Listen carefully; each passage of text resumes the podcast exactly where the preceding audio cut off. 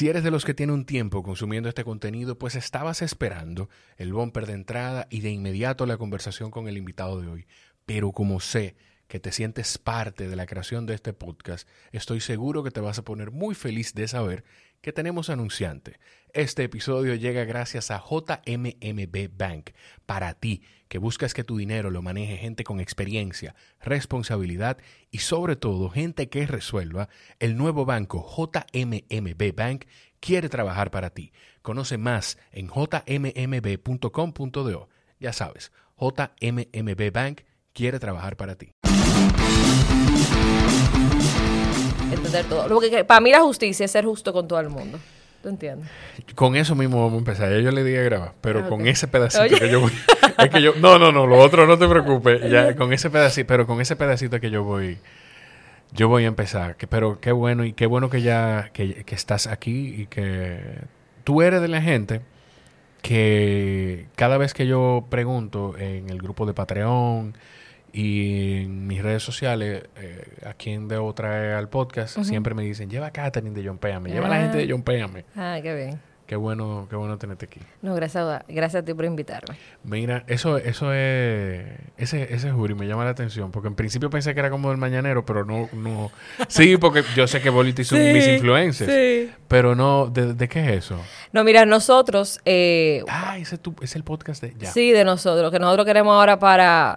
Mira, no- la- aunque la gente no lo sabe, nosotros no vivimos de las donaciones, sino que recibimos premios. Entonces estamos buscando alternativas y decimos que un canal de YouTube que ahora mismo por todo lo que está sucediendo eh, está medio parado, pero quiero ver si lo retomamos ya el año que viene de nuevo. Ah, sacar contenido. Hagan contenido, pero no tanto como de entrevistar, sino, por ejemplo, a- de nuestras causas. Tú sabes que la gente vea el behind, que la gente sepa más allá que tal vez uno o dos minutos de la misma causa, como cosas de las que ya nosotros hacemos, pero un poco más extenso para YouTube, para poder monetizar, para poder mantenernos de, de YouTube. Porque tú- qué bueno que tú dices lo de las donaciones. Yo estaba escuchando eh, ayer o hace unos días un podcast donde hablaban de, de las diferentes fundaciones en Estados Unidos principalmente que se llevan mucho más control. Y, por ejemplo, la, la Cruz Roja, pero había otra. Ah, no, eh, Save the Children. Está Save the Children, sí, está Eh, muchísimo World o- Vision, o- hay muchísimo. Hay uno, hay uno de esos que, Charity Water, que, que te pone, o Make a Wish. Ah, Make a Wish Foundation. Make a Wish Foundation que tenía un reporte de que por cada dólar 90% va a las causas, el Sí, 10% exacto. logística. Eh, hay otra, eh, la Cruz Roja. 98% de, de- o 96% de cada dólar, 96 centavos de cada dólar que reciben, va a las causas o a la causa de la Cruz Roja y el otro es monto de logística. Ustedes no se no, no se sostienen de las donaciones. No, no nos sostenemos. Nosotros, o sea, la página, por ejemplo, eh, cuando procesa eh, tarjeta de crédito o débito, eso no nos llega a nosotros, es como un 5 o un 4, eso varía todos los años, pero eso no tengo control, eso tiene control los dueños del mundo, PayPal, Visanet, Carnet, o sea, obviamente, eso, so- desde que la gente hace la donación se lo quita a ellos y no da nada más al resto, eso es lo único que se quita. Después nosotros aparte vivimos de, de premios, de periodistas, de gente que a veces nos hacen donaciones como para fundación, ¿tú Claro. entiendes? Como que no especifican, mira, esto es para ustedes, y así sucesivamente.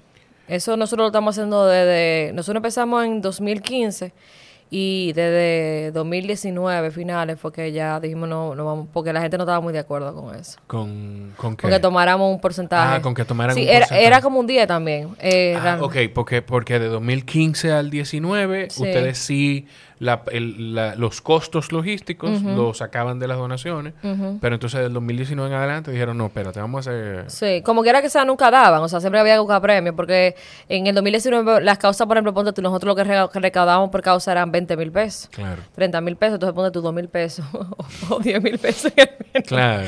¿Tú entiendes? No, no daba, como que no había buscado premios, pero de ahí, to- de, eh, desde ahí decidimos y, y gracias a Dios hemos ido, podido ir fluyendo, pero no es fácil porque tú tienes la presión de todos los años de que mira dónde vamos a aplicar, qué vamos a hacer, ¿entiendes? Entonces por eso que estamos buscando alternativas de, de YouTube. Pero para que tú sepas, en general, antes de que demonicen a las fundaciones por eso, la gente tiene que entender varias cosas. Uno, número uno, nosotros lo hacemos así, pero eh, hay fundaciones que no pueden hacerlo así, por ejemplo, las que dan terapias y demás, Claro. porque tienen un personal y depende de la terapia. Entonces, tal vez de las donaciones, un 80 va a su personal, pero ese, ese personal le queda las terapias. Entonces, eso varía. En Estados Unidos, en promedio, el 30% normalmente de las donaciones, de mayor de la mayor parte de las fundaciones, va a tema administrativo y ya el resto entonces va a, a fundaciones. Déjame acomodar un poquito ahí que casi no te veo. Ah, la el cara. micrófono te me tapa, Sí. me tapa la cara. Sí, soy- soy chica. Mira, eh, tú quieres darle un toquecito al micrófono así hacia abajo, inclínalo a él. Ahí. Sí, que yo creo que quizá, sí, ahí te veo. Eh, entonces, el, el- cuando tú dices premios, cuando, de ¿cómo es ese proceso? ¿De qué hablamos? De aplicar, por ejemplo, eh, Impulsate Popular, Mm, eh, eh, Fundación Brugal, que hace los premios Brugal, y así diferente. También, por ejemplo, eh, Bocado lo hizo Profundo Nosotros, Bebe Cargo también lo hizo Profundo Nosotros. Eh, El torneo el reciente torneo, ahora no el de ahora, sino el del año El del pasado. Y así sucesivamente. Eh, ¿cómo, te, ¿Cómo te lo explico? No es de que, que todos los fondos, de, de- normalmente, en verdad nunca de esos premios ni siquiera van toda la fundación, pero lo que nosotros necesitamos para por un año, y entonces el resto ya se dona, y entonces ya, y así mismo buscamos uno cada año para poder mantenernos. Ok. Tú dices nosotros. ¿Quiénes, quiénes es, bueno, ahora me imagino que son muchas personas que no empezaron, pero ¿quiénes iniciaron John Péame? Mira, eh, cuando yo digo nosotros, la gente piensa que somos mil, somos seis, eso es lo primero. Eh, iniciamos tres, de los tres eh, solamente quedo yo. Entonces, y nada, y las otras personas fueron, han, han venido sumándose. 2015 fue que empezó. Eh, no, nosotros, mira, nosotros lo que pasa es que John Péame como tal, empezamos un Star Week en el 2014. Lo que pasa es que era una plataforma de recaudar fondos en general para emprendimiento y no emprendimiento. Y entonces, eh, en el 2015 fue que empezamos a dedicarnos a causas socia- sociales. Ok, Era, ok, ustedes servían como una plataforma como... De crowdfunding. De crowdfunding. Sí, lo que pasa es que aquí no funcionó, la gente le da miedo de la idea, ¿tú entiendes? Entonces al final empezamos a dedicarnos para recaudar dinero para causas sociales y al final terminamos siendo una fundación porque también estábamos llevando directamente la ayuda. Y esa, y esa idea de John Péame como, como crowdfunding, ¿de dónde llegó? Esa inspiración. Eh, si tú supieras, eh, como Star Week es como un evento de, de- de emprendimiento, no sé si tú lo has escuchado Sí, antes, sí. sí, sí, sí. De ahí, como que buscando una plataforma, yo sí quería hacer una plataforma de donación en general, porque yo sabía, como que la gente a veces quería aportar para cosas y no, no tenía la forma. Estoy hablando de 2014, o sea, eso, cuando nosotros empezamos con eso, ni PayPal tú siquiera estaba conectado al popular, o sea, lo de pagar en tarjeta todavía era nuevo y a la gente le daba mucho miedo. Uno pasó su lucha, de, no, de verdad, uno pasó una lucha. Claro. Porque yo me recuerdo, yo digo, wow, y de verdad va a ser posible que la gente compre por internet. Entonces, eh, nada, al final se logró y terminamos siendo una fundación por el hecho de que no funcionó con el tema de las ideas eh, y eso. Y yo lo había visto también fuera. Tuve, tuve la oportunidad de ver fuera de que había plataformas así, aquí no, y también quise como que crear una aquí, pero no funcionó y terminamos siendo una fundación. ¿Tú qué estudiaste? ¿Qué haces? ¿Qué te, qué- bueno, ya sabemos lo que tú, lo que tú haces, lo sabemos. ¿Qué, ¿A qué te dedicabas antes o qué hacías antes? ¿Cuál era, cuál era tu aspiración antes? Mira, yo eh, cuando salí de la universidad, yo estudié ingeniería industrial. Hice una especialidad en la Universidad John Shopping en Suecia. Y entré entonces a trabajar en Mercasita y tuve dos años. Y después de ahí me fui a la NASA California, al programa Singularity University. Estudié tecnología y cuando volví eh, me, me puse en lo de Star Weekend y me, me quedé con, con John Peame. Te quedaste con John Péame. Que John Péame se ha convertido también en un en un refugio incluso. Porque tú dices, tú dices que, que pasaron mucho trabajo empezando con el tema de lo de las tarjetas y demás, pero también ahora, además de las causas que ustedes buscan, pues sirven de canal para, para empresas o, o individuos que dicen, yo quiero... Al final mucha gente, eh, la mayoría de la gente, bueno, yo no sé, voy a, voy a, voy a sonar muy... eh, que estoy juzgando a la gente, pero no es la intención. Yo lo digo incluso por, por mí. A mí me llena mucho más... eh, a mí me llena tanto o más que a quien yo estoy ayudando cuando puedo colaborar con algo. Por incluso actividades que hacíamos con mi papá antes. Eh, yo, uno ve mucha precariedad, muchas situaciones, pero también uno viene lleno de, de, Sí. de- de diferentes cosas. Entonces, a gente que quiere buscar eso, que quiere sentir eso, eh, y si eso es lo único que lo mueve para la donación, qué bueno, pero hágala. eh, le, le sirven como canal a ustedes. Claro. Si yo no sé dónde voy a poner el dinero para apoyar a alguien, déjame a John Péame. Exacto. En verdad, eh, gracias a Dios, eh, tenemos la credibilidad eh, por el trabajo que, que hemos hecho gracias a la gente que nos sigue y a todo el mundo, en verdad, porque este trabajo no ha sido de que de Catherine ni, ni del equipo de nosotros, sino de como que en conjunto, como que el pueblo entero se ha unido a esto. Pero sí, lo que sí te puedo decir que la labor social no es fácil, ¿tú entiendes? Porque está la parte emocional que tú mencionas, que te carga cada vez que tú vas, aunque tú no quieras. Tú piensas en eso, tú sueñas con eso. Eh, y está la parte de, de, tener que resolver el problema de esa persona. Por lo menos nosotros, si nosotros visitamos un caso, es un compromiso. O sea, yo no te voy a, yo no te voy a saltar de que no, no vamos a hacer nada. O sea, si ya te visitamos, tarde o temprano nosotros te, te vamos a, a, llevar la ayuda. O sea, el, por lo que tú dices, te ha pasado que bueno, me imagino que te pasa constantemente que, que, tú estás viviendo un proceso de una causa y es vivirlo de, de soñar con eso incluso. Sí, sí, me ha pasado. Más de lo que quisiera, en verdad. sí. ¿Tú recuerdas cuando empezó a pasarte eso? Eh, sí, en verdad, sí, realmente. Mira, yo antes no soñaba con las causas. O sea, yo iba, por ejemplo, me afectaban y como que ahí quedaba, pero ya di que de soñarme con ellas. La primera con la que yo me soñé fue que nosotros rescatamos una señora que vivía en una montaña y bajaba una vez cada cinco años por lo difícil que era subir. Y ese proceso fue para mí tan traumático que yo tuve por una semana soñando que yo me caía de esa montaña. Porque que era una Mira, nosotros fuimos en burro, yo me recuerdo bajando, nos caímos pila de veces. Eso fue toda una odisea y desde ahí esa es la primera vez que yo me soñé con una causa. Una, esa señora bajaba de ahí cada, una vez cada Una cada cinco años. Entonces ella, mira, esa familia, nosotros gracias a la ayuda de mucha gente pudimos, o sea, viven bien, viven dignamente ahora. Pero eh, sufrió mucho porque ellos no encontraban dónde vivir, se mudaron, ya se mudó ahí con su esposo en una montaña súper alta, súper alejada. La casa eh, eh, era de asbesto. Entonces, la niña, la niña nació deformada, ella sufrió deformaciones, el esposo también. Tú sabes que eso, eso es un material tóxico, tóxico que incluso ya no se construye. Antes se usaba mucho para construirlo, especialmente los techos, ya no. y nada, sacarla de ahí y ponerla a vivir mejor, ¿tú entiendes? Fue de verdad un, fue muy chulo. Me, soñé pila de veces que me mataba en la montaña, pero después de ahí fue muy, fue muy divertido realmente. ¿Y tú recuerdas dentro de las causas alguna con la que tú te hayas... Yo sé que tú te lo tienes que haber preguntado 60 veces, pero alguna con la que tú te hayas identificado mucho más, que te haya tocado mucho A mí me gustan mucho las causas de los abuelitos. Yo me crié con mi abuelo y todas las de abuelo me, me identifican mucho cuando realmente cuando fallecen los abuelitos a mí me, me, tiende a afectar. Hay cosas que a mí me afectan mucho en general.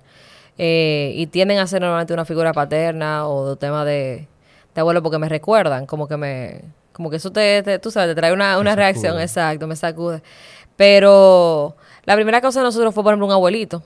Y yo creo que también eso, eso me, eh, me motivó mucho como que a querer tomarla para ayudar. Era, él era un ancianito, él había sido atropellado vendiendo raíces. Él tenía 97 años. Tú sabes que los viejos inventan mucho y le gusta salir como quiera. Pero él estaba cuidando a sus nietos y lo atropellaron y estaba en condiciones deplorables. Y ver cómo con un grupo de gente, o sea, ver ese hombre cómo se levantó de ahí, cómo sonrió de nuevo, cómo fue feliz, eso me la te toca mucho. ¿Cómo, ¿Cómo le llegaban a ustedes antes las causas, Catherine? Porque ahora pues las redes sociales son enormes y, o sea, e, es una gran plataforma, pero antes quizá no era tanto y no era tan confiable. No. Mira, al inicio, esa prueba de Pelú, esa no llegó, porque, porque otra fundación nos vio, pero nosotros al inicio, al inicio, nosotros íbamos a Gualey a buscar la causa. nosotros no teníamos a Gualey y íbamos a la causa. Yo me recuerdo que, que, eh, los taxistas decían, yo no voy para allá. Eh, era, era, tan divertido porque la gente no quería meterse como que en los barrios. Eh, ahora a mí, para mí, una costumbre como que normal, súper normal. Pero pero sí, nada, yendo a los barrios. Yendo a los barrios, yendo a los barrios era que, que que identificaban las situaciones porque lamentablemente son, son los lugares más vulnerables. Sí. Pero ya no nos ha llegado caso de, hasta en el fin del mundo, tengo Guayajayuco, que está ahí en la frontera. O sea, Guayajayuco. Aquí, aquí, hay un sitio que se llama Guayajayuco. Guayajayuco, claro, y está en la frontera dominicana y ahí no hay señal y no hay nada. Hay como do, hay que hay que durar como dos horas sin señal para tú poder llegar para allá y construir para allá. En medio del COVID, tú no te puedes imaginar lo difícil que ¿Qué causa tenían ustedes por ahí? Eh, nosotros tenemos la de un niño ciego él nació con glaucoma, la mamá la abandonó, vivía con la abuela. Y vivían súper mal. Y nosotros subimos la causa, le gustaba cantar. Subimos la causa, gracias a Dios recaudó y le pudimos hacer su casita. Pero fue, porque para cuando vino la pandemia y cerraron la frontera y eso fue el final. Tú no, tú o el equipo, no han sentido nunca la, el temor de porque, porque aquí pueden pasar dos cosas, o te sensibilizas cada vez más o llegas a desensibilizarte. Yo creo que eso no ha pasado, ¿no? No. A mí, a mí yo no pienso en eso y tú supieras. Como que no pienso en si me voy a... Es que, mira, por ejemplo, tú lo que sí te acostumbras es a ver cosas y que no te dé como que grima. ¿Tú entiendes? Porque hay cosas que tú dices, wow, yo no puedo ver esto, tengo que salir de una vez. Y eso me pasaba, pero a medida que va pasando cosas, yo, yo voy creando la capacidad, y me imagino que mi equipo también, de poder ver las cosas, tú sabes, pero no de sensibilizarte, no, porque que llega un caso que si está llorando, dime tú, tú eres humano, tú vas a poner a llorar también. O sea, hay, hay historias que nosotros estamos entrevistando y la señora o el señor está llorando y uno está llorando también ahí, lo que pasa es que uno corta la voz de uno ahí para que no salga, pero eh, uno está llorando igualito, porque dime tú, o sea, tú sientes el dolor que, que, que siente esa persona, esa familia. Nosotros tenemos un caso en común actualmente, que a través de, bueno, quien consume el podcast, la mayoría de la gente sabe que yo estoy en Mr. Home. Y con, junto con Lidón y demás, estamos con el caso de Josué y su, y su mamá. Que estábamos hablando justo antes, estábamos hablando de la, de del caso de las inundaciones. Y yo te lo he dicho varias veces. Yo te he dicho cada vez que hablamos, digo, Catherine, yo no sé qué yo voy a hacer cuando no un tema, porque mira, yo soy una señora. yo, te, o sea, eh, y, y, es eso. O sea, que por cierto, yo creo, todavía la gente tiene oportunidad, porque está el proceso de, con cada cuadrangular, pues Mr. Home va a donar mil pesos, eh, creo que ya van más de 155 en toda la temporada. Y, pero también a la par la gente puede donar. Puede donar. En, el enlace, yo lo voy a poner. Sí, el enlace, los fidepuntos, lo que quiera que pueda donar, lo que sea, puede donarlo. ¿Cuándo ustedes vieron, tú mencionas los fidepuntos, ¿cuándo ustedes vieron la, la oportunidad de hacer alianzas estratégicas como esa con Altiz en, desde John Péjame? Mira, nosotros nos acercamos a Altiz hace un tiempo atrás, yo creo que fue fue mucho antes incluso de, que creciéramos. No sé si me acuerdo de 2016. Se habló algo como parecido. Pero realmente la idea eh, la tuvieron ellos. La tuvieron ellos. Creo que Oscar fue el que ideó. Y nos se decidió unir a nosotros porque como éramos una plataforma, o sea, venía de, la mano de la tecnología, le hizo mucho sentido que fuéramos con nosotros. Y de verdad que ha sido una de las mejores alianzas que nosotros tenemos. O sea, yo me siento muy feliz con el equipo de Altis, nos apoyan muchísimo. Y es una forma de que la gente pueda aportar y aportan a las causas. A través de, los fidepuntos que se acumulan. Millones de pesos se han recaudado con fidepuntos, sí. Y hemos hecho casa incluso nada más con, con tema de fidepuntos. O sea que de verdad ha sido una... Yo estoy muy feliz con esa alianza. ¿Qué tiempo tienen ya trabajando con Altis con eso? Uh, wow, el tiempo pasa, pero yo creo que tenemos por lo menos como del 2019, creo que es, si no me, si no equivoco, sí, del 2019. Como tres años ya, bueno, casi cuatro años, me imagino, trabajando, trabajando eso con, con Altiz. Y a ti, en, ¿tú recuerdas algo? Estábamos hablando antes de empezar a grabar de las cosas que uno vive de pequeño. Ajá de cómo le impactan a uno en el futuro. Sí, sí. Cuando uno va creciendo. ¿Tú recuerdas algo de tu niñez? Porque eso que tú estás haciendo, no hay, hay otras personas que tienen la oportunidad de hacerlo y no lo hacen. Por, nadie tiene, nadie está en la obligación de hacerlo y tú lo estás haciendo. Y regularmente uno es lo que uno va viviendo. Claro. ¿A ti algo que tú recuerdes que te haya movido a eso? Mira, honestamente, tú sabes que la gente me tiende a preguntarme mucho eso. Mira, realmente eh, mi niñez no fue para nada fácil, en verdad, pero para nada. Eh, no te voy a decir que igual que las personas que vemos, porque viven, las personas que nosotros vemos viven en pobreza extrema, nosotros nunca fuimos pobreza, pero fue bien difícil porque mi mamá cargó con nosotros dos, con mi hermana y conmigo prácticamente sola. O sea, el apoyo familiar mío, por ejemplo, de parte de padre vino después, incluso cuando yo estaba en la universidad. Eh, yo me crié, por ejemplo, una gran parte de mi niñez con mi abuelo, cuando mi abuelo falleció, como a los 15 años.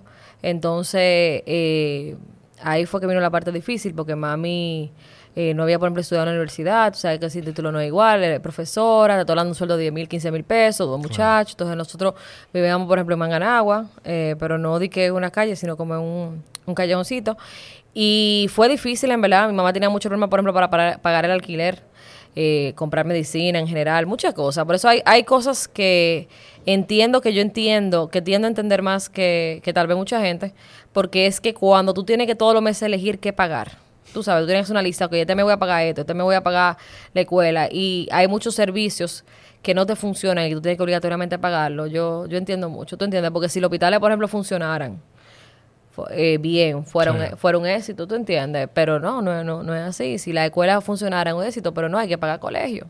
¿Tú entiendes? Entonces, eh, yo entiendo, creo yo entiendo muchas cosas por eso. Tú dices, tú dices lo de tu niñez y, me imagino que te pasa que la gente hace un, un scan tuyo y te, y te juzga por, de anticipación y dice, mm, la niña sabe que nunca ha pasado trabajo. Sí, me imagino. Sí, por el, por el color y todo lo demás. Pero después ya entonces, o sea, en la universidad vino, vino mi tío, que es hermano de, mi papá, y como que le, ha dado mucho apoyo a mi familia. Incluso a mí, a, mí con el proyecto, literalmente muchas veces él es que ha, puesto, ha puesto su mano, realmente. Y con tú porque yo, a mí me pasó, yo, mi mamá fue que, que nos crió a nosotros, pero mi papá no fue un papá ausente. Yo, mi papá, yo lo tengo eh, en mi vida desde hace, bueno, desde pequeño. Pero mi mamá y mi papá se divorciaron y yo tenía tres años. ¿Contigo fue igual una separación? sí, no, fue una separación. Mi papá y mi mamá se separaron cuando yo tenía dos años. O sea, yo ni me acuerdo bien. Y mi papá sí fue ausente. O sea, mi papá yo una vez por primera vez que yo recuerdo a los 13 años. Y después de ahí como que no hemos tenido una muy buena relación. O sea, mi tío es como que él nunca tuvo hijos. Y él me ha cogido a mí como si fuera una hija. O sea, de eh, parte de tu papá. La de parte de mi papá con mi tío. sí, un poco, por eso te digo, es un poco como loco la historia realmente. Me da un chin de vergüenza, pero esa, es, esa es la realidad mía. Una de las personas de la, que, de la que te hablé le pasó algo parecido, pero con la familia de su mamá. Y, y una de las personas más importantes de su vida fue sus abuelos maternos. Ah, bueno. O sea que. Sí. Que, que no es lamentablemente quizá es más común de lo que de lo que uno se imagina. Claro. O sea, mi abuelo, mira, mientras mi mamá trabajaba, mi abuelo me crió, porque fue como que mami se quedó con mi hermana y mi abuelo se quedó conmigo. Pero ya después, o sea, él murió a los 90 años, ya mami se mudó a la casa eh, donde vivíamos con mi abuelo. Y ya mami tuvo que hacerse cargo de nosotros dos y en verdad fue pesado. Porque que es una época diferente. Por ejemplo, mi abuelo fue militar y, y ellos tuvieron, o sea, conjunto con su abuela, eh, que que murió en un accidente en el que yo estaba. Te estoy diciendo que ha sido bien larga mi historia. Pero el punto es que eh, yo creando de una forma, entonces las dos hembras, por ejemplo, no estudiaron en la universidad. Y yo entiendo que eso, eh, antes, como que antes era como que más casarla para que... Claro. ¿Tú entiendes? Entonces eso, eh, eso Prepararla para un buen hombre. Para, exactamente. Yo siento que eso hizo que mi mamá tuviera de verdad, la tuviera más difícil cuando quedó, cuando estaba soltera, cuando quedó con nosotras dos solas. ¿Tú entiendes? Como que de verdad fue bien, fue bien difícil para mi mamá y fue bien difícil para nosotros. ¿Y ah, tú, esa conciencia tú la haces ahora o de pequeña tú estabas como muy clara de, eh, aquí no, no estamos pasando hambre? No sé si en algún momento se vivió, pero no esto no es como deberíamos vivir, no, es como la gente debería vivir. No, yo estaba clara que no, no era como, o sea, yo estaba muy clara desde, desde, que mi abuelo murió, o sea, a mí me dolió mucho. Y, y eso fue como que yo dije, bueno, ya como que, como que hay que crecer, ¿tú entiendes? Yo empecé a ver los problemas, yo empecé a ayudar a mi mamá con el tema de, las deudas, incluso organizar el dinero. El dinero no daba. oye, no había forma, no daba. tú tenías? No daba. Cuando eso, 15 años. 15. Y no daba. No daba, no daba, no daba. O sea, yo me recuerdo que cuando estábamos bien apurados por el alquiler, porque te amenaza, o sea, cuando tú vives, cuando tú pasas a vivir de un residenciario y pasas a vivir a, un barrio, eh, que nosotros vivíamos en, en Manganagua, por ejemplo, el que nos alquilaba vivía abajo de nosotros. Eh, viejo, y hay una presión, o sea, hay una presión. Y yo me recuerdo que yo decía, yo dije, pero que no puede ser que, que no hay nadie que no pueda ayudar. ¿Tú entiendes? O sea, de verdad, yo, yo decía, pero ¿cómo, es? Yo me acuerdo que yo salía a la calle porque yo cogía, yo soy, yo ya soy asmática, entonces cuando, a ver, ya no, pero cuando pequeña, como yo no sabía todavía controlarme, ¿verdad? A mí me, me daban como ataques de, de ansiedad, como que me sofocaba. Entonces, eh, yo sentía que era el asma y no podía respirar, de verdad, yo no, no podía respirar. Y, y, era por el tema de que, preocupada de que cómo iba a aparecer el dinero, ¿tú entiendes? Porque es que, es lo que te digo, es bien difícil. Yo, por eso te digo que yo entiendo muchas cosas, porque que la gente no lo entiende, pero es, bien difícil. Y entonces, cuando tú tienes tema de dinero, siempre pasa una vaina todos los meses. Sí. Siempre pasa una vaina todos los meses. Se te daña la nevera, que la medicina, que Entonces, tú tienes que literalmente elegir. ¿Tú entiendes? Entonces, por ejemplo, la gente se dice que no, ¿por qué la gente de, bajos recursos compra los colmados? Porque no hay dinero para hacer una bendita compra. Claro. ¿Tú entiendes? Tú tienes que coger fiado en el colmado obligado. Y tú sabes que es más caro, pero ¿qué opciones tú tienes? ¿Tú entiendes? Entonces, hay muchas cosas que de verdad yo ahí aprendí. Por ejemplo, yo estaba muy clara que a mí no, la universidad a mí no me, a mí me estaban pagando el colegio de Achepa y que era un colegio que le estaban pagando como que a, puro esfuerzo. Y a mí el colegio, yo, yo salí de la universidad y yo dije, yo tengo que buscar beca. Y yo salí con la mentalidad de una vez de buscar beca o estudiar en la UAS. O sea, yo estaba muy, yo estaba muy clara. Después de los 15 años, cuando mi, abuelo murió, yo estaba muy clara de todo lo que iba, de todo lo que iba a pasar. Y con eso del colegio me, me, me causa curiosidad. Vivir ese ambiente en casa y estar en un colegio privado, no, no te... No, porque era un colegio que no era muy, o sea, no era muy allá.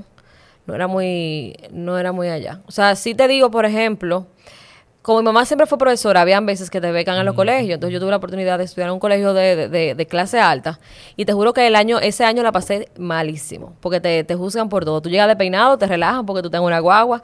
Es un tema. Pero cuando ya mami empezó a pagar el, el, el colegio, lo que pagábamos era, me acuerdo yo, 1.500, 2.000 pesos. Era un colegio que hasta cerró después, o sea, no era un colegio muy allá. Era un colegio que iban que hasta la gente que te votaba. de por ahí. y bueno, pero era un colegio al final, ¿tú entiendes? Porque estaba el tema de, de, de la escuela. O sea, yo me acuerdo. O sea, y te lo digo por eso, si uno pudiera contar como con los servicios básicos fuera tan diferente, pero yo por ejemplo que he ido que, mira, a mí me dio ameba una vez, yo soy, yo soy bien, de, yo soy bien delgadita, y yo me recuerdo que no había dinero para llevarme a una clínica, y fuimos para el, hospital de Herrera, y en el hospital de, de, Herrera tuvimos cinco horas y nunca me atendieron, entonces dime, tú, tuvimos que coger para una clínica, a saber que ya no íbamos a poder pagar y que íbamos a deber la tarjeta de crédito. Pero decirte algo para yo tratarme una, para hacerme un coprológico, para indicarme un antibiótico, para yo parar de, de, de, de vomitar, de, ir al baño. Entonces, son cosas que, y que tú me dijeras a mí que eso ha cambiado mucho y la realidad no ha cambiado. Y, no, y, no lo culpo ningún, porque el gobierno que cuando yo me enfermé era muy diferente a que el gobierno que está ahora. O sea, que no, no se trata ni de gobierno. Sí, no, no, es, no es un gobierno. Exacto, no es un gobierno, es el sistema como tal. Entonces, cuando las cosas no funcionan, hay que tener dinero obligado. O sea, a mí algo que me tiene muy preocupado y que yo no veo a la gente hablando de eso, el tema de lo del colegio médico, los seguros y la clínica, a mí eso me tiene bien mortificada. A mí, e, eso, tú sabes, mira, qué bueno que tú lo mencionas. Eso yo tengo un conflicto grandísimo con eso porque yo pienso, conchole, ¿cómo tú le, le, le cercenas el, el, derecho a la gente, la oportunidad a la gente de que se vea con un médico, de que pueda ir a una clínica? Y eh, caemos en lo mismo que tú dices. Si los hospitales funcionaran como deberían funcionar, o si la mayoría de los hospitales, porque habrá algunos que funcionan, si la mayoría de los hospitales funcionaran como deberían funcionar, pues no estuviéramos preocupados por eso, ni por el tema de, la, de las ARS. Pero también pienso del otro lado, es que la única herramienta que tienen los médicos y las clínicas para, para poder ponerse fuerte, entre comillas, frente a, un círculo empresario muy poderoso, pues esta. O sea, la única herramienta que tiene el colegio médico y las clínicas es hacer un paro. Yo, o sea, oye lo que sucede. Yo con eso tengo temas encontrados por el hecho de que yo siento que al final nosotros somos los que estamos sufriendo más todo este tema y somos los que obligatoriamente por la TCS todos tenemos seguro, yo, yo, haría, yo lo haría diferente, yo turnara a los médicos y hiciera paros de que este día no trabajo, no hay consulta por qué está pasando este día. En vez de decir no voy a recibir eh, seguro, porque que el tema está dice, ah, no, que los seguros los reembolsan, pero yo quiero que la gente se pregunte un momento, ¿usted tiene cuarto en, eh, en su cartera para usted ir y pagar una consulta de repente porque uno está bien hoy, mañana está enfermo? Entonces tú tienes cuarto de repente para tú pagar el dinero para que te lo reembolsen después. Tú tienes los 10 mil, 20 mil pesos que te cobra una emergencia para que te lo reembolsen después. Entonces, son todas esas cosas que yo lo sé, porque a cada rato nosotros tenemos que llevar, o sea, el día a día de nosotros es sacar personas que están en el sistema de salud público y llevarlo al privado y pagarle sus, sus, sus cosas. Entonces, yo sé cuánto cuesta, yo sé lo caro que cuesta. ¿Tú entiendes? Y nosotros porque recaudamos fondos y podemos pagarlo con lo que recaudamos de fondo. Pero, por ejemplo, una persona normal que tenga que pagar de la nada 20 mil pesos. O sea, nosotros hemos tenido casos, Jorge, que llegamos y de repente que en tu balo hay que ponerle una UCI y te piden un depósito de 300 mil pesos en una clínica y uno puede darlo porque uno, ok, recaudó dinero, podemos que podemos hacerlo. Pero una gente normal de dónde saca 300 mil pesos. esa, esa persona si va sola no puede hacerlo. Esa, yo, ¿Entiendes? Yo, que no, que, que soy clase media trabajadora, yo tengo que llamar a mucha gente para buscar 300 mil pesos para un depósito si me toca. Es lo que te digo. Entonces, eso de que de reembolso, está bien, ok, te lo reembolsan, pero no. Primero tú te sientes inseguro porque tú no sabes si de verdad te lo van a reembolsar. Y que yo sepa, todo el mundo anda con un presupuesto mensual de ver qué puede gastar y que no, ¿verdad? La mayoría de la gente. Entonces, no, no estoy muy de acuerdo realmente con que o sea, yo lo, haría de otra forma, porque al final yo siento que quienes estamos pagando es la clase media que va a usar su seguro durante ese mes de enero eh, eh, o, el tiempo que, que, sea. Tenemos, yo creo que tenemos más de un mes con el tema de, los seguros y, y o por lo menos más de un mes desde que empezó el tema con el primer, la primera aseguradora, que creo que en un momento fue Mafre, y ya después empezó con las otras. O sea, eso es un tema. Pero también por lo que te escucho, Catherine, entonces, eh, no quiero ni siquiera darle nombres, porque la gente de una vez empieza a, pensar en ideología y a hacerse idea de política, pero tú, por lo que te, por lo que te escucho, tú, tú estás de acuerdo con, con el con los servicios públicos, de que todo el mundo tenga acceso a la salud, de que todo el mundo tenga acceso a una buena educación y, y, o sea, de que el Estado debe proveer eso. Sí, yo estoy completamente de acuerdo. Es que, es que yo entiendo que es necesario. O sea, yo que viví en Suecia, que vivido en Estados Unidos, porque tuve la oportunidad de estudiar fuera con becas, eh, yo entiendo que sí. O sea, tú en Suecia a ti no te, no te niegan la, la salud. Tú llegas a Suecia y te atienden. Es verdad que después te mandan tu facturita, pero te atienden, ¿tú entiendes? O sea, te atienden y te indican lo que tú tienes y de verdad te tratan. Y, y los médicos están preparados. O sea, aquí todo es un caos. Aquí hay bajo en los hospitales, un caos que tú no te puedes ni imaginar. Yo no culpo a los médicos porque los médicos de verdad hacen de tripa corazón con todo lo que tienen ahí, con todos los pacientes que reciben, como a veces llegan muriendo, o sea, lo último. ¿Tú entiendes? Entonces, necesitan ayuda necesitan ayuda. Y yo sé que eh, hay un tema, porque yo, yo no entiendo bien, o sea, eh, yo sé que es un tema al final, me imagino que de intereses, de dinero, ¿verdad? Pero de que tiene que cambiar el sistema, tiene que cambiar. Y en verdad el gobierno tiene que sentarse con todas las partes y obligarse a sentarse hasta que llegar a un acuerdo. Si tienen que durar tres días sentados ahí reunidos para llegar a un acuerdo, lamentable el caso, siéntense el otro día y, y, lleguen a un acuerdo, porque al final es la salud de la gente que está en juego. Es un tema como de como pasó con las elecciones en un momento, de que todos los actores, los principales actores políticos se sentaron en un sitio a reunirse y con parte de la sociedad, bueno, pues vamos a hacer lo mismo. Porque puede ser, yo creo que el mismo doctor Nieves se presta para eso, cualquier cosa. Porque es que al final, como tú dices, quienes, quienes se ven afectados es la ciudadanía. Como cuando eh, en la época de, muchos paros en, la UAS, quien se ve afectado es el estudiante. Claro. La única diferencia que ahora es la salud, que ahora hay gente que se muere si no se sientan ellos a hablar. ¿Tú entiendes? Qué vaina.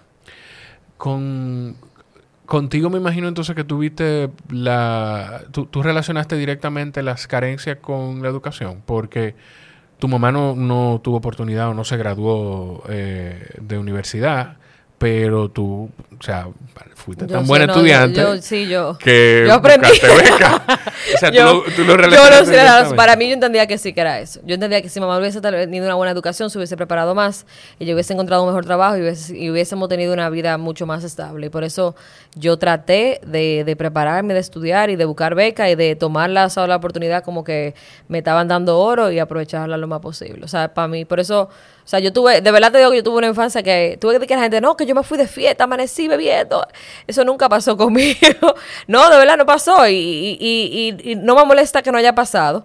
Eh, tampoco, o sea, es simplemente parte de mi vida, pero no pasó por eso mismo, porque yo entendí la, la importancia y dije, este es mi momento de, de, de aprovechar y echa para adelante. Tú creciste rápido, eso fue. O sea, la, la vida te, te, puso a crecer rápido. Y esa astucia de, de, o sea, hubo alguien que te, que te orientó, que te dijo, mira, esta es la forma, trata de buscar la beca a través de este sistema. O sea, fue todo, déjame yo, yo tengo que salir de, esta situación y, déjame buscarlo. Yo estaba loca por salir de eso. Yo estaba loca por salir de que la, la pasábamos mal. Es que te estoy diciendo, todo el mes era un tema. O era el alquiler, o era la medicina, o era la comida. o sea, yo estaba loca por salir de eso. De verdad, yo estaba loca, Jorge, por salir de eso.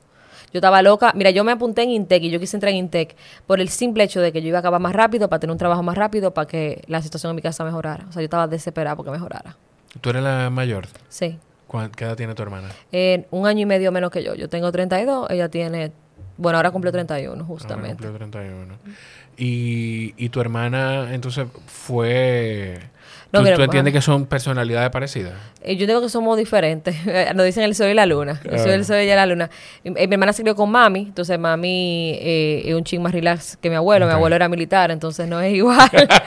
no es igual, no es igual. Cuando tú crees con militar, no es para nada igual. Yo tenía mucha, yo tenía que, yo tenía que respetar muchas cosas. Yo, yo tenía que dormir a las 8. Eh, entonces, pero para que tú veas cómo es la cosa, aunque mi, mi, mi hermana se crió con mi mamá, mi hermana tuvo la oportunidad de irse fuera eh, cuando, cuando vino la, la familia de, de, mi papá, que fue cuando estaba a los 18 años, mi hermana se fue fuera, eh, estudió fuera, estudió en la universidad fuera, eh, con préstamo y se volvió militar. Y ella ahora mismo es militar, creo que lieutenant, que eso creo que teniente, uno o algo así. Primer teniente. Primer teniente, exactamente. Sí, para que tú veas. O sea, ella ella sí tuvo como que, entre antes de entrar a la milicia, porque entró fue recientemente ahora, eh, cuando tenía como 28, ella sí tuvo su, su ¿sabes? Su, por allá, su vida por allá. Pero después de ahí como que cogió formación y se, y se metió a la milicia. Yo no estaba de acuerdo, pero no es que tú supiste que yo sé lo que pasa con esos militares, tú sabes. Sí, sí, sí. Y lo que viven, pero eso es lo que ella decidió, ella adulta. Y, y ese acercamiento, Katherine, entonces, a mí me, mira, me encanta, tú me preguntabas cuando empezamos a hablar, eh, y, y, más o menos de qué tú quieres hablar. vamos, hablemos. Y me fascina porque, por ejemplo, estoy conociendo cosas que yo no, que no conocía ni que me esperaba conocer de ti y que estoy seguro que de alguna manera quien esté escuchando, esté mirando, puede, puede identificarse, puede encontrar un pedacito de tu historia, sino una gran parte de tu historia y decir, pero ven acá, si Catherine se levantó de, de, los 15 años, tenía que calcular qué se iba a pagar y qué no se iba a pagar para ayudar a su mamá, y, está donde está hoy, pues yo puedo, yo tengo que, poder hacer algo con mi vida. Y, y, de eso de eso se trata esto. ¿Alguna vez ustedes se han sentado y han tenido... Me imagino que quizá eh, hasta, hasta con modo de, chiste lo podrán hablar y reírse de algunas cosas de antes, pero alguna vez ustedes se han sentado a a tener la conversación con tu mamá, porque tú sabes cómo tú lo vivías y cómo tú lo veías. Pero tu mamá les ha contado a usted de cómo lo vivía ella. No. Mira, mi familia siempre ha sido muy, y tal vez, tal vez por eso también yo, como hemos sido siempre como muy privado.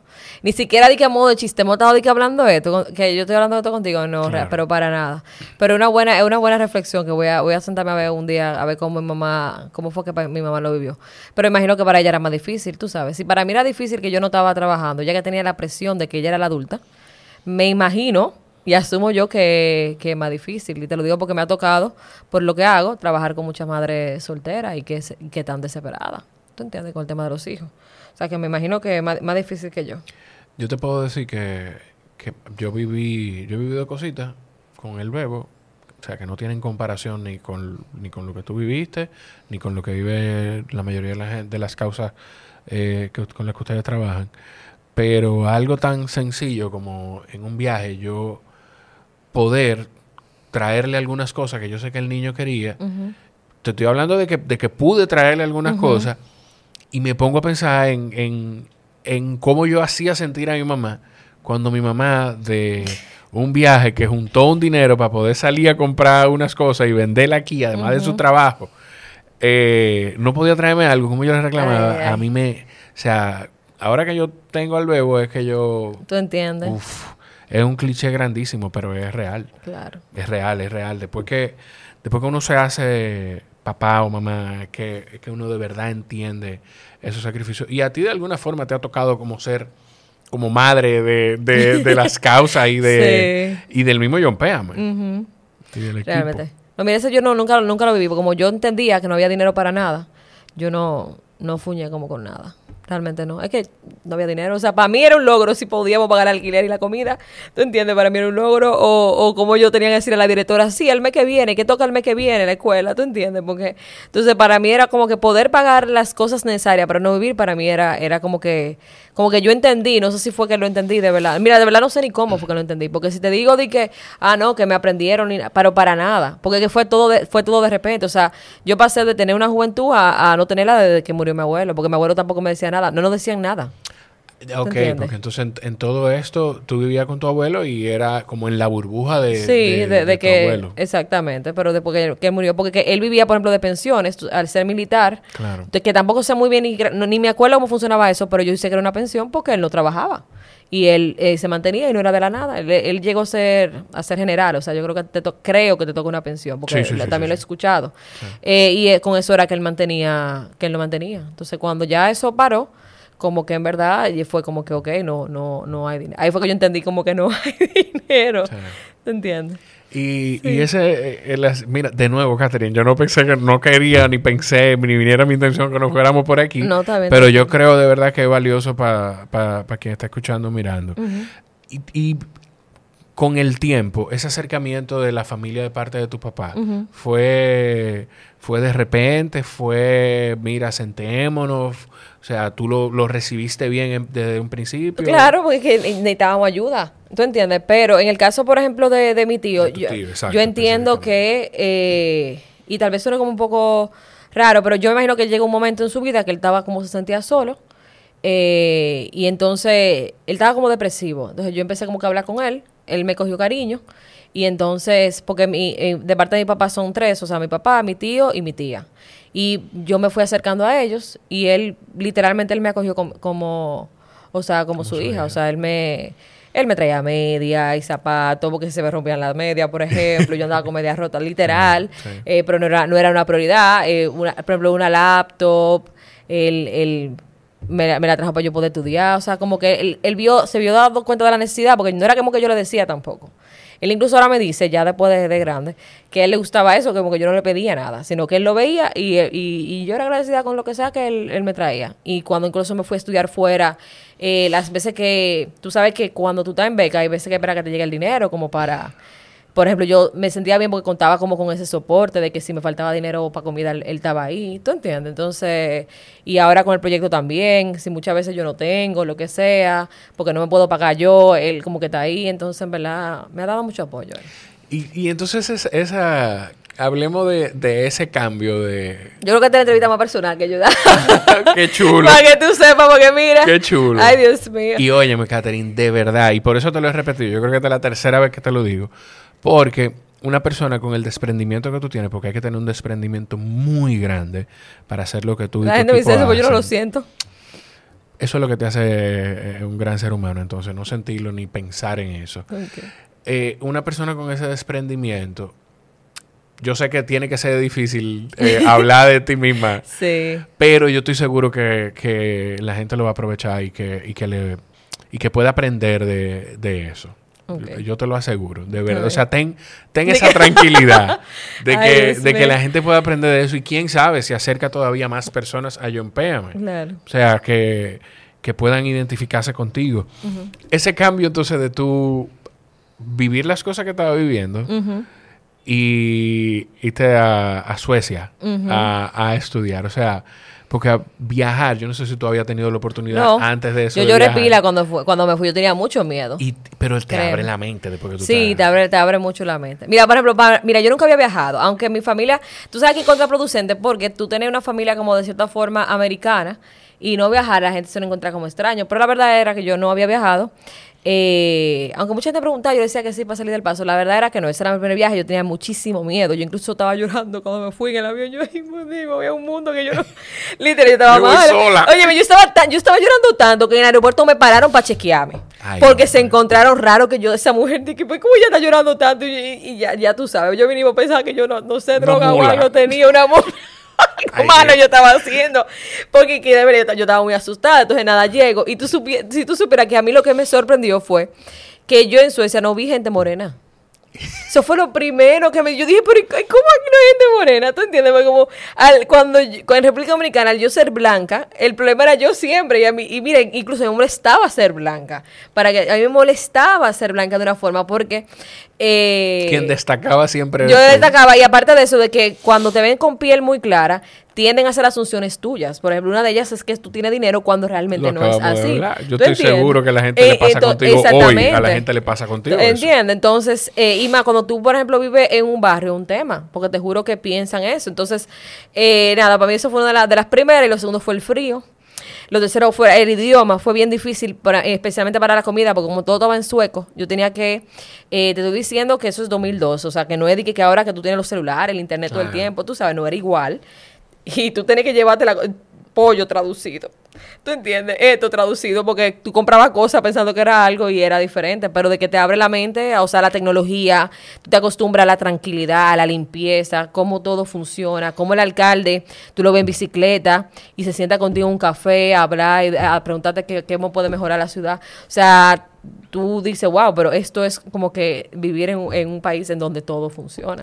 Así deberían funcionar todos los sí. como tú te enfermas y como te digo, te atienden, tu el hospital está vacío, viejo, porque tienen un proceso tan eficiente, o sea, todo todo, todo, o sea, los, autobuses en, el horario exacto, al, minuto pasan ahí, o sea, si tú dejabas dinero, dejabas celulares, aparecían, o sea, a un compañero de la universidad de nosotros se le pidieron como dos mil euros, se quedaron en un autobús, y él por el horario en que estaba el autobús le encontró sus dos mil euros. O sea, te estoy diciendo, tú veías los celulares en, las paradas del autobús ahí dejados, y nadie lo tomaba. ¿Tú entiendes? O sea, para mí era tan sorprendente todo eso, cómo esa sociedad funciona, que increíble. De verdad. Que al final entonces va vinculado también al tema de la educación, porque yo creo que ellos son uno de los países que más tiempo tienen invirtiendo, yo creo que sobre el 14, 15% de su presupuesto en educación. Y va linkeado a lo mismo que hablábamos también con, contigo de, de, que tú conectaste la situación que tú estabas viviendo, la conectaste con la educación. Tú todavía sigues pensando igual que... que sí. O sea, o déjame frasear bien eso. El, en ese momento, me imagino que tú pensabas que, quiero, no sé, tú me sacas del error. Bueno, dos más dos son cuatro. Yo me gradúo, voy a tener un buen trabajo. Eh, ¿Fue tal cual como tú lo pensaste? ¿Tú todavía piensas que es tan así o, o, hay otros factores? No, mira, es que todo, todo depende, ¿tú entiendes? En el sentido, ¿cómo me explico? En esa época específicamente era así.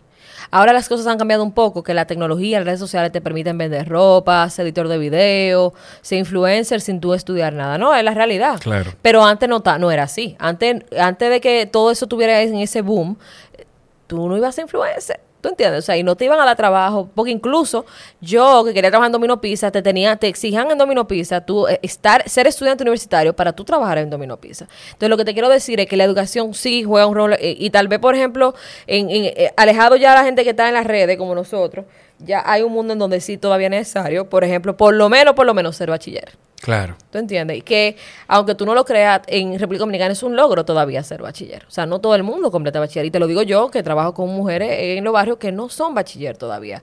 Y que yo intentar que sean bachiller o que lleguen a octavo, es, o sea, es un tema. ¿Tú entiendes? Eso que tú dices, eh, ustedes en el proceso de John Péame, yo me imagino que debe ser imposible poder seguir todos los, los trabajos que ustedes han hecho ya.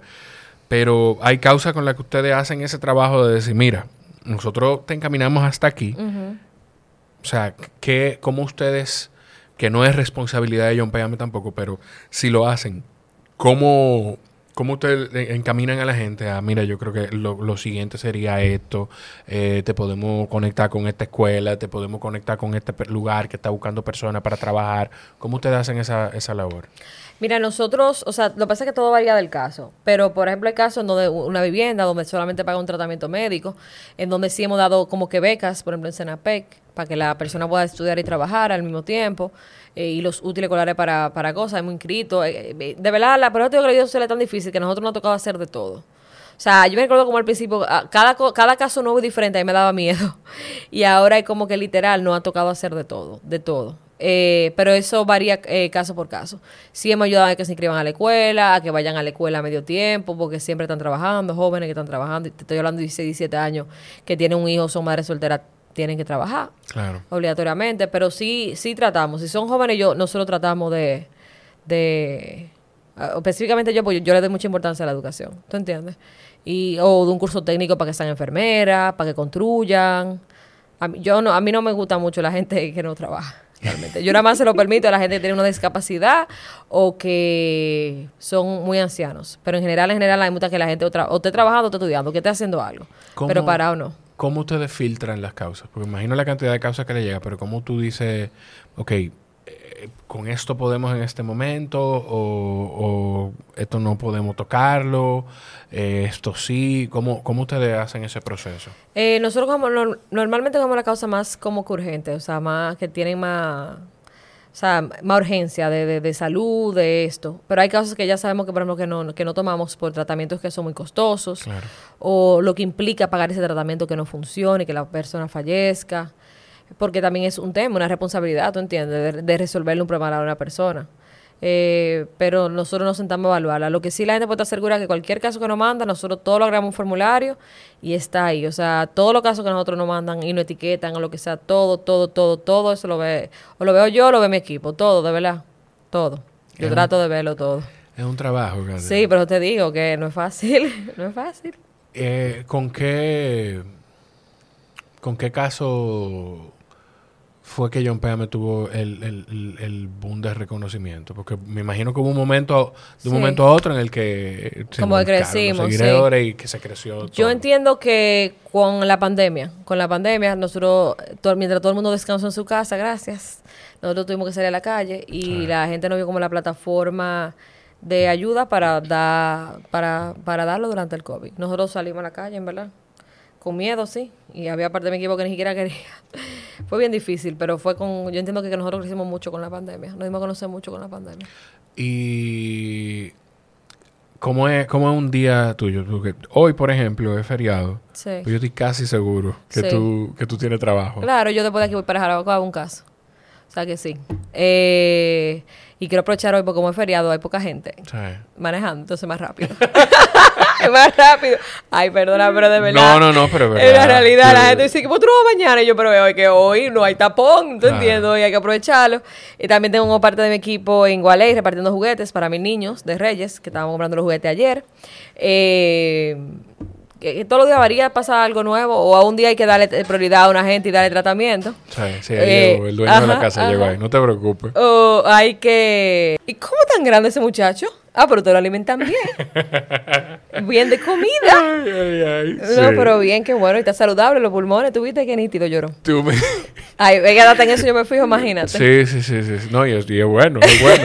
Tú me decías que, que, estaban con la entrega de Reyes. Ah, sí, que la entrega de Reyes igual que son mil niños. Todos los días diferentes. Hay días que yo tengo que ir, o mi equipo, como que o lleva medicamentos, o ocupar un tratamiento, o llevar una gente al médico.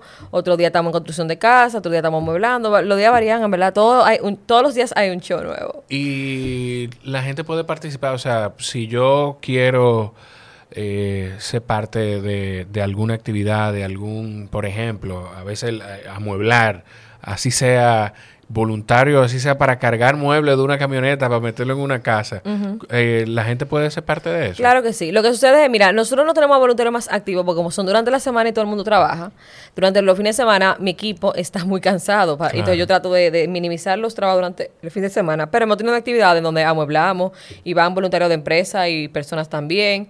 Eh, eh, por ejemplo, ahora tuvimos una actividad en Carrefour que envolvíamos regalos y, teníamos voluntarios en la mañana y en la, y en la tarde casi todos los días. ahora por tema de Navidad, o sea que sí, siempre, siempre se suman gente, en verdad. Y tan abierto, el que quiera participar puede escribirnos en las redes. Bueno, qué bueno, qué bueno.